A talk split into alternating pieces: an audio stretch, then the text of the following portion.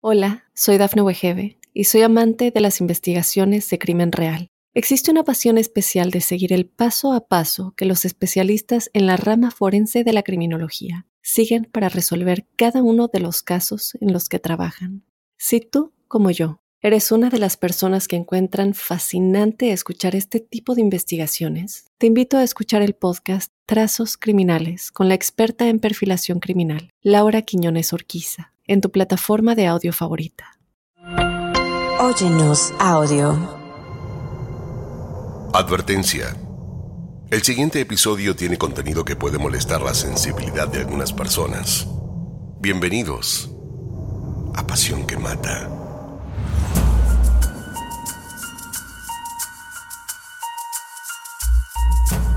Es habitual escuchar que el asesino es un hombre, pero también hay mujeres que agreden y matan y hombres que matan a pedido de mujeres. Los casos de violencia grave contra la pareja suceden a una velocidad preocupante. Parecen no tener límites. La violencia y la ambición escalan fuerte. Mi nombre es Paz Velasco de la Fuente, soy jurista, criminóloga, especializada en personalidad psicopática y delitos violentos. Las mujeres matan desde que el mundo es mundo. Tenemos que partir de la idea de que los crímenes de pareja, hombres y mujeres que se matan entre sí, tienen un origen en, nuestra historia digamos, bastante claro, bastante conciso. Hoy en día, por supuesto, eh, no podemos negar que el delito de feminicidio es el más grave el más numeroso estadísticamente hablando, esto es algo indiscutible, pero también son muchas las mujeres que asesinan a parejas o exparejas. Desde el Imperio Romano hasta hoy en día son muchas las mujeres que han asesinado sobre todo a sus maridos. Y digo Imperio Romano, ¿por qué? Porque es en este momento cuando en nuestra historia aparece la primera asesina en serie y así está documentada. La primera asesina en serie eh, que podemos eh, determinar y de la cual podemos detallar tanto sus crímenes, sus motivaciones como su modus operandi, actuó, trabajó para eh, el Imperio Romano, fue Locusta y era una envenenadora que se encargaba de matar aquellas personas que el imperio iba diciendo, bien porque molestaban, porque eran enemigos políticos, pero ojo que Locusta también trabajó al servicio de personas que la pagaban para deshacerse de maridos, eh, amantes, padres, suegros, hermanos. En todo este periodo de asesinatos hubo una alta cifra negra de la criminalidad porque muchos de estos asesinatos a manos de mujeres quedaron impunes esto acaba en el año 1840 cuando aparece una nueva ciencia forense capaz de detectar que una persona ha sido asesinada a través de un elemento tóxico que ha entrado en su cuerpo, es decir, cuando nace la toxicología forense. En el capítulo de hoy les contaremos la historia de María Jesús Moreno Canto, nacida en Valencia, España, una tierra de fiestas y tradiciones donde los turistas asisten presurosos a la Semana de las Fallas. Un lugar del mundo fascinante. Siempre hay sol, playas soñadas, iglesias deslumbrantes y las más exquisitas paellas. Allí vivió y creció María Jesús Moreno. Una mujer normal como tantas, amable, extremadamente coqueta. Esto es Pasión que Mata. Una producción original de Oyenos Audio, en donde analizamos los asesinatos más terribles, las historias de celos, engaño, abandono y ambición que llevaron hasta la locura a sus protagonistas. En el episodio de hoy, hablaremos de María Jesús Moreno, conocida como la viuda negra de España. Cuatro amantes y un marido acuchillado hasta morir. Soy Fabián Carabajal. Bienvenidos.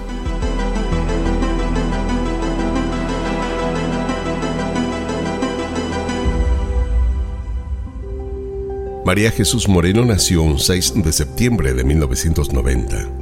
Sonaba como éxito musical Nothing Compares en la voz de Sinead O'Connor. Había estallado la guerra del Golfo, era el fin de la dictadura de Augusto Pinochet, se producía la reunificación de Alemania y Alberto Fujimori era electo presidente de Perú.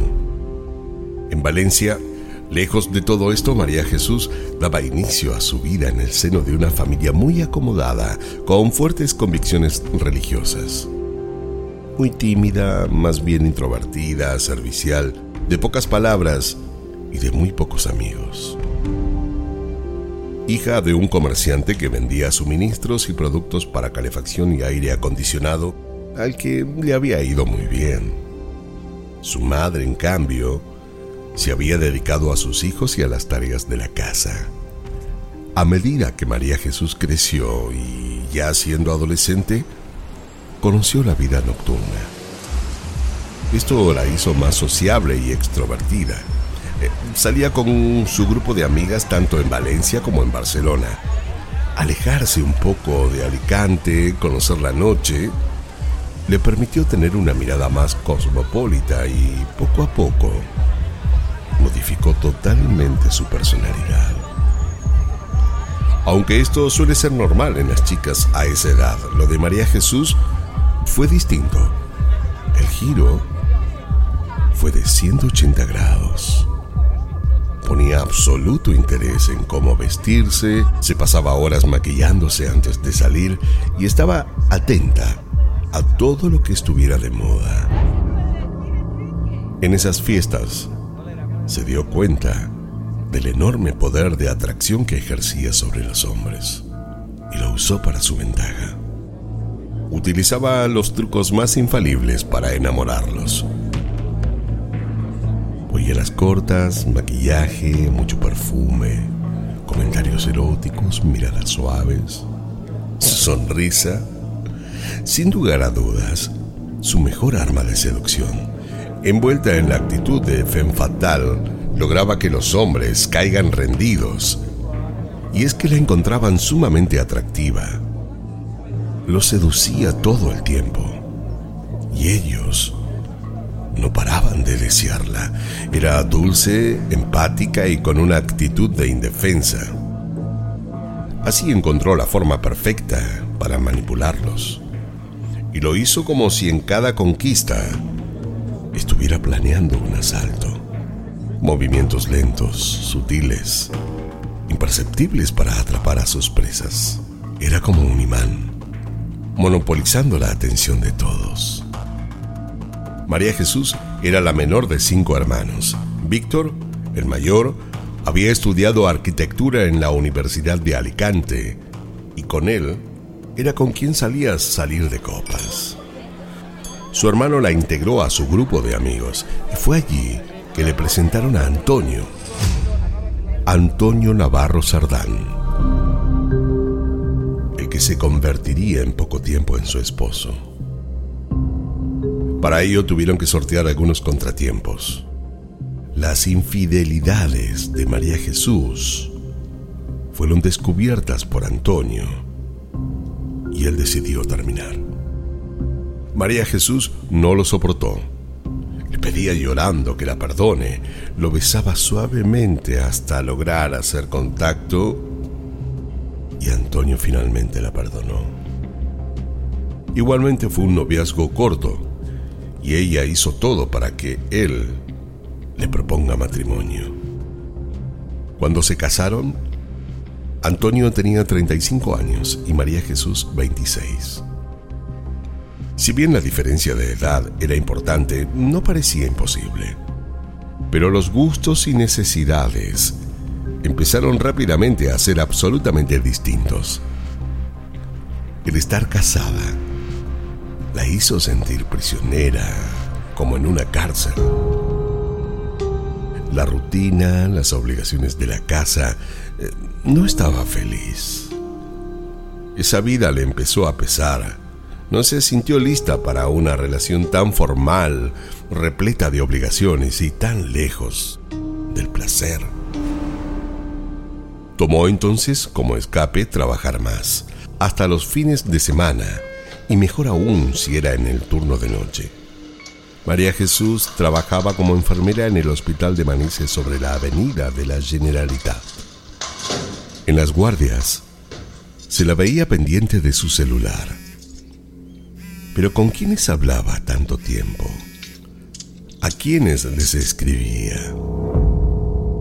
La realidad es que María Jesús llevaba una vida en secreto a escondidas de todos, o casi todos.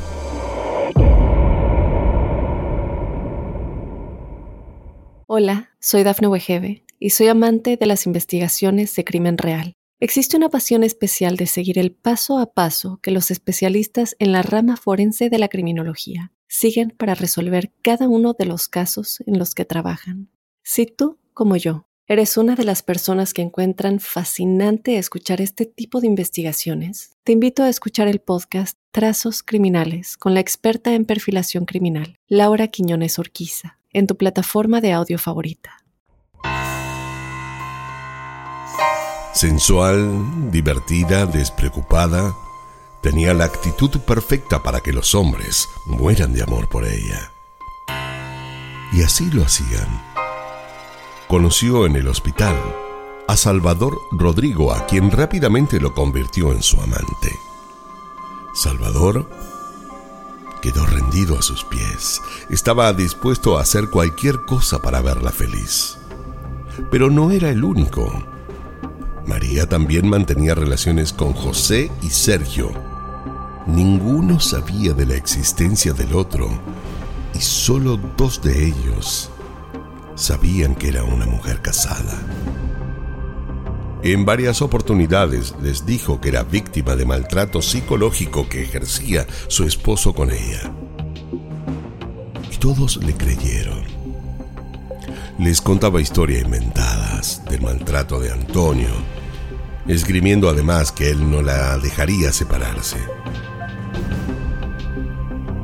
¿Por qué habría de mentir?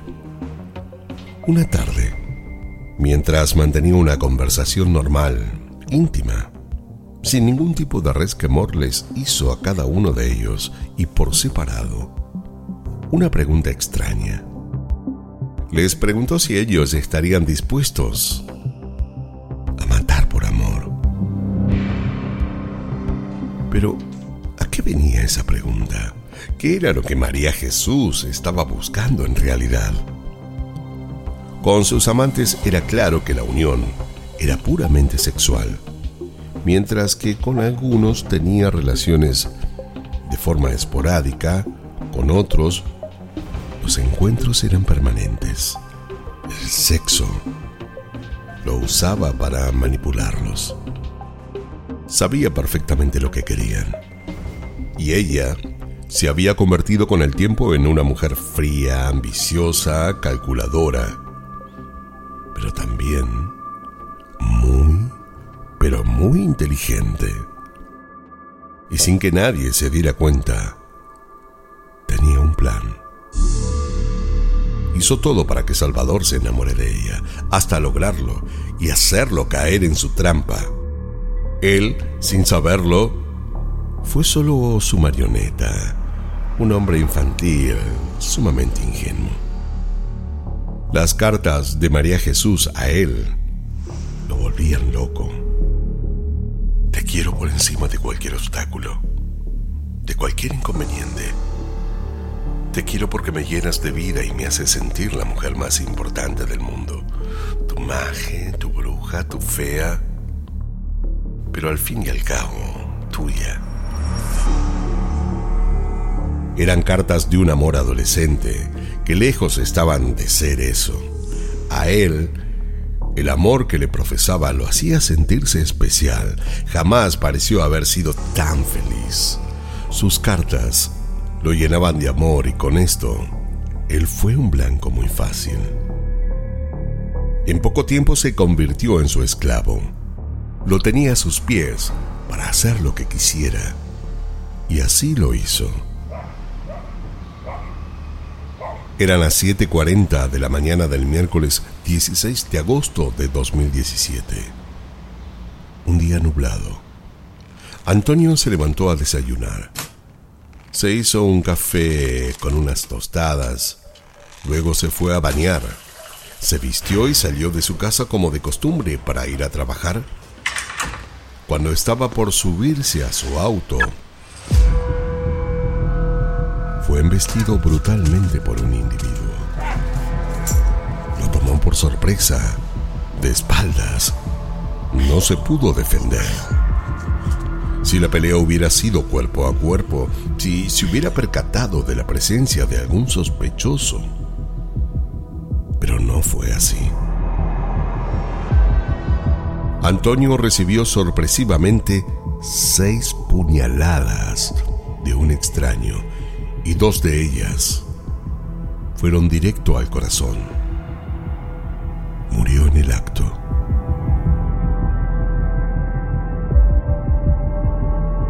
Tirado en el garage de la casa Calamoche donde vivía, sangre por todo el piso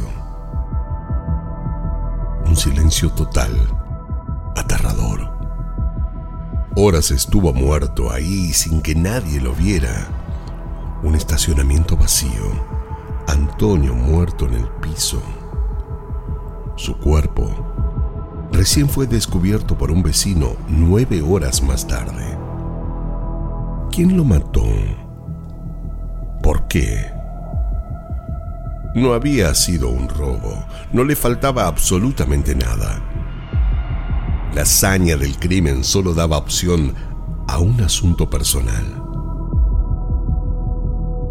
¿Cómo entró él o la asesina al garage?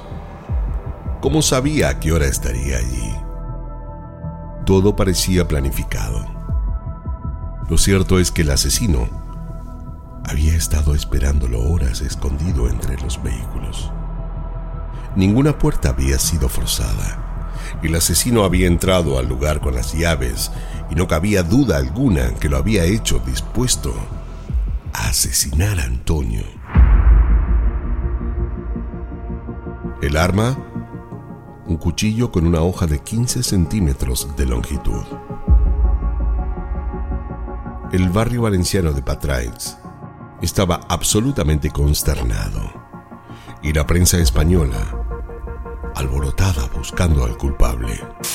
La policía dice, esto es un crimen pasional, vamos a ver el entorno de Maje y ven que hay un amante y van a por él. Mis compañeros de Alicante cuando empezaron a investigar este homicidio tuvieron que hacer como hemos visto a veces en las películas, un diagrama de estos, eh, mm. Maje en el centro y Con fotografías empezar a relacionar a todo el mundo porque claro, se llevarían un, diríamos, bueno, esto es un laberinto, es que aquí no hace más que aparecer gente alrededor de esta mujer. Y fíjate que todos, todos engañados por Maje. La supuesta pobre chica querida por todos, venida de Alicante y felizmente casada, resultaba ser una embustera.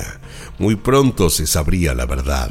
El que sea una p que se acueste con todos, eso no es ningún problema. Y eso no es ningún agravante para la causa. El agravante es que cogen a mi hermano desprevenido, porque eso es alevosía, ensañamiento, premeditación. Y ella fue probando a todos los novios a ver quién le mataba al marido. María Jesús estaba detrás de este crimen. Tenía mucho o todo que ver en lo sucedido. Detrás del crimen aparecieron móviles económicos. Antonio era titular de varios seguros de vida cuyos cobros había insistido en gestionar su esposa en colaboración de Salvador, uno de sus amantes. La importante suma de dinero que cobraría por estas pólizas acompañarán la herencia y la pensión de viudez. Diseñó un plan siniestro con la vida de su esposo por dinero. Fue entonces que los medios la empezaron a llamar la viuda negra de España.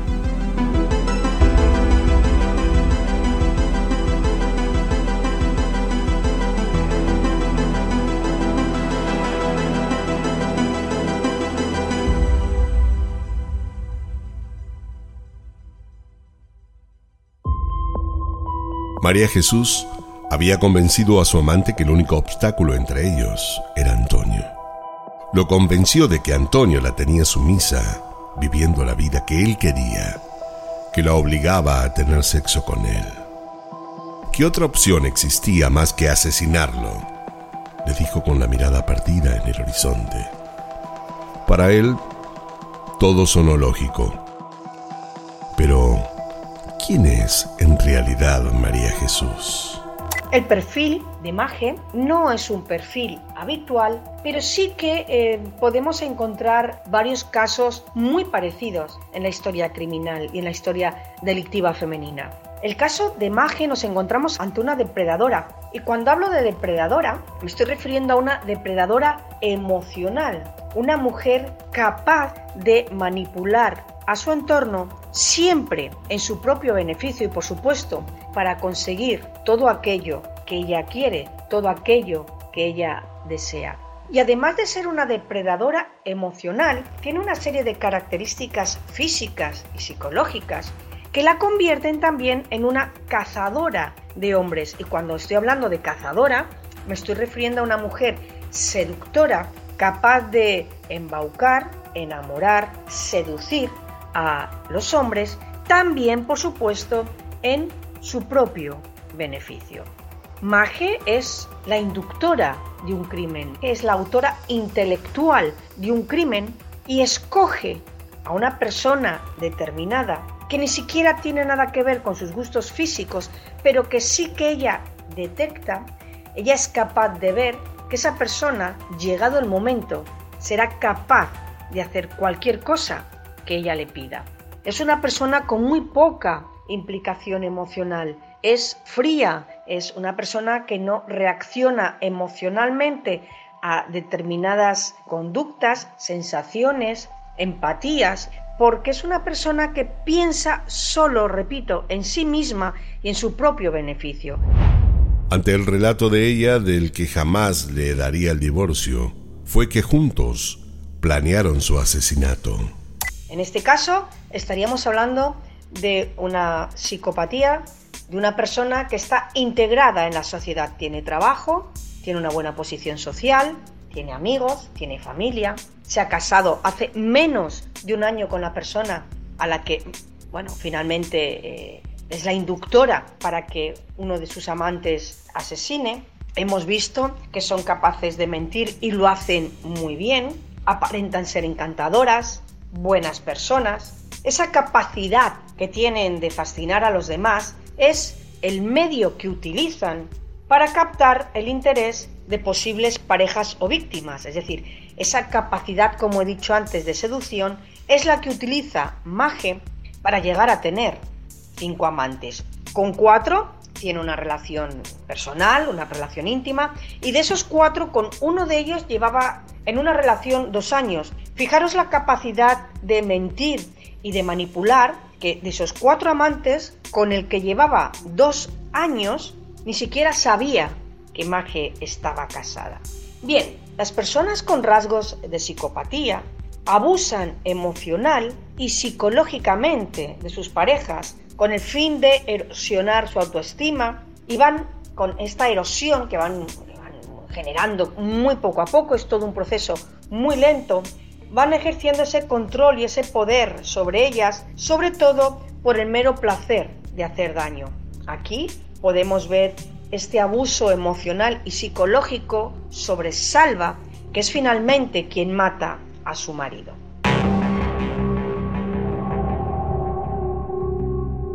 La investigación fue larga. Testigos, indagatorias, escuchas, mentiras y confesiones, hasta que los implicados finalmente cayeron.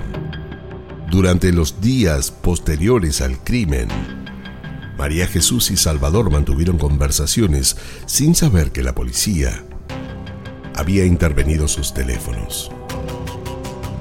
Esto fue la clave que los llevó realmente a descubrir cómo se habían producido los hechos. Salvador confesó el crimen y la exculpó a ella. Se responsabilizó de todo, tal cual lo habían acordado. En el juicio se suponía que ante todas las acciones violentas de Antonio para con María Jesús, su pena sería menor. ¿Podía seguir siendo tan ciego de no haberse dado cuenta de nada? De los cinco amantes que tenía eh, Maje, Salva era el tonto útil. Era el que más la amaba, el que estaba absolutamente loco por ella, olvidándose incluso de su familia, y el que sería capaz, y así fue, y lo demostró, de hacer cualquier cosa que Maje le pidiera.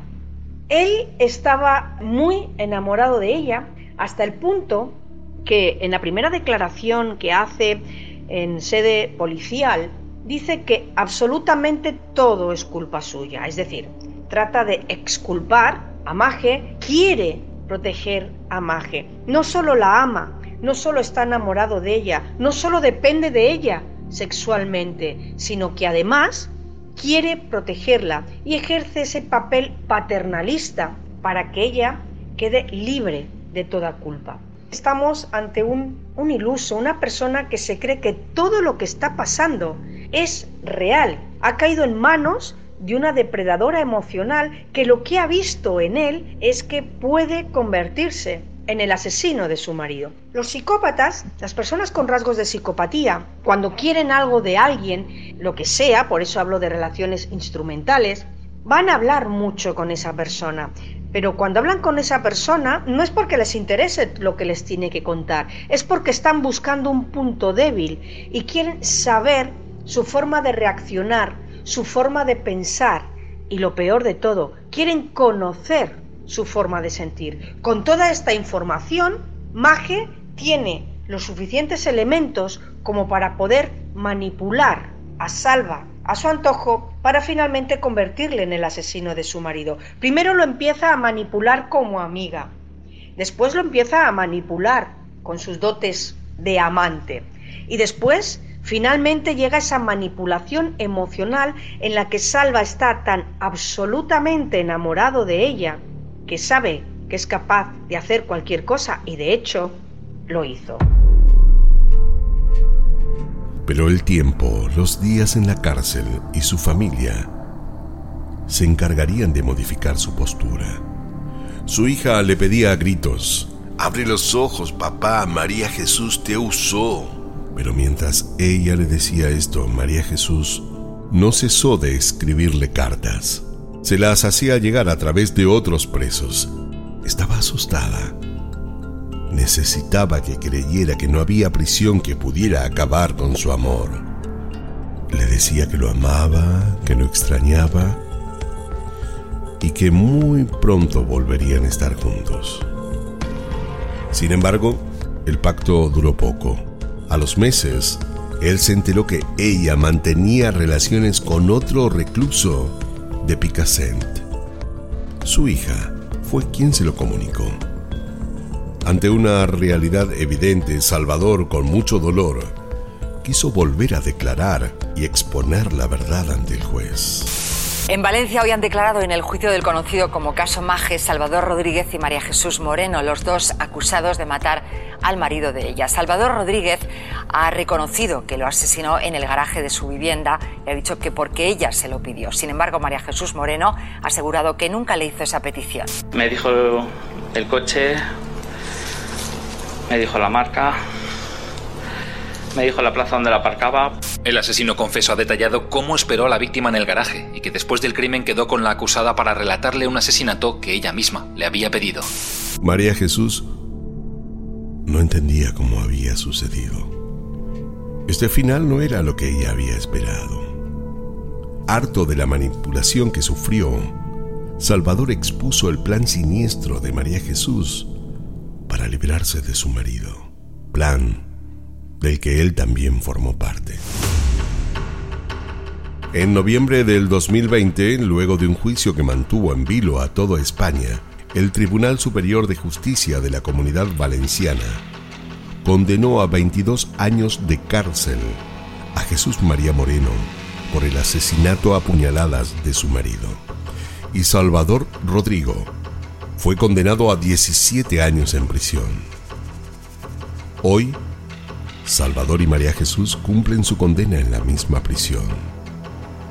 Ni se miran, ni se hablan desde un inicio la conducta de uno y otro ha sido absolutamente opuesta. Él se muestra dócil y sumiso, ensimismado en sus pensamientos, taciturno y frágil emocionalmente. Ella, por su parte, sigue siendo mentirosa y manipuladora. Todo tal cual lo eran fuera del penal. María Jesús está absolutamente integrada. Jamás se mostró arrepentida por la muerte violenta de su marido. Se sigue vistiendo ajustada con ese tono provocador que la caracteriza. Se puso de novia y para ella Salvador ya es historia. Entonces, ¿por qué Maje no se separa de Antonio para vivir esta doble vida que tanto le gusta y mostrar su verdadera cara al mundo? Pues porque es algo que hacen muchos psicópatas, todos y la gran mayoría eh, de personas con rasgos de psicopatía de una psicopatía integrada, de una psicopatía en la que nunca llevan a cabo un crimen porque Maje buscó a quien lo hiciera por ella, tienen una fachada compensatoria perfecta. Buenas madres, en el caso de Maje no, porque no tenía hijos, pero buena compañera de trabajo, buena esposa de cara a la galería, buena hija, buena amiga, buena hermana, pero tenía una máscara. Esa máscara que se quitaba en el momento en que ella se iba, o decía Antonio que se iba a pasar la noche de guardia en el hospital y sin embargo se iba de fiesta con sus amigas. ¿Por qué no se separó de Antonio?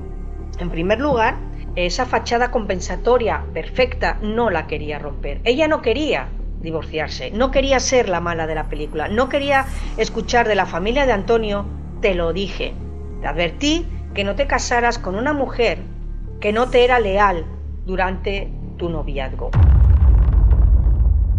Antonio pagó con su vida el haberla conocido. No se separó cuando debió. Y ese error lo pagó caro. Salvador también pagó el precio de haberla amado tanto. ¿A quién más encontrará en el camino? Al que le destruirá con sus encantos la vida. Esperemos que a nadie más.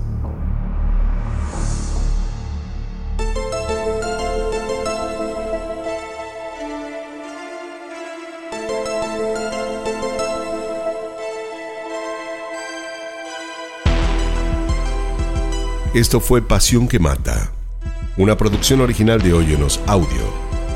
No olviden suscribirse y calificarnos en todas las aplicaciones de podcast. Soy Fabián Carabajal. Nos escucharemos en el próximo episodio, en donde, como siempre, descubriremos cómo la obsesión puede confundirse con amor, cuando en realidad llega a ser una pasión que mata. En la narración Fabián Carabajal. Producción ejecutiva Daphne Wigebe. Guión y producción Débora Montaner. Edición y montaje Fabián Carabajal Diego Arce. Música original Janon Joel. Con la participación especial de Paz Velasco de la Fuente, jurista y criminóloga.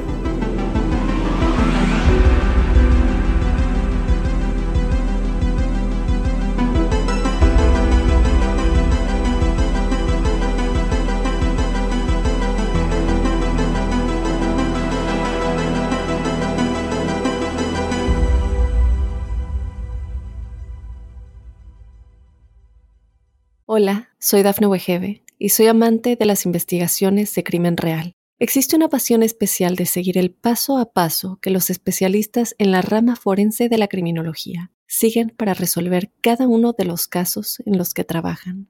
Si tú, como yo, eres una de las personas que encuentran fascinante escuchar este tipo de investigaciones, te invito a escuchar el podcast Trazos Criminales con la experta en perfilación criminal, Laura Quiñones Orquiza en tu plataforma de audio favorita. Hola, soy Dafne Wegebe y soy amante de las investigaciones de crimen real. Existe una pasión especial de seguir el paso a paso que los especialistas en la rama forense de la criminología siguen para resolver cada uno de los casos en los que trabajan.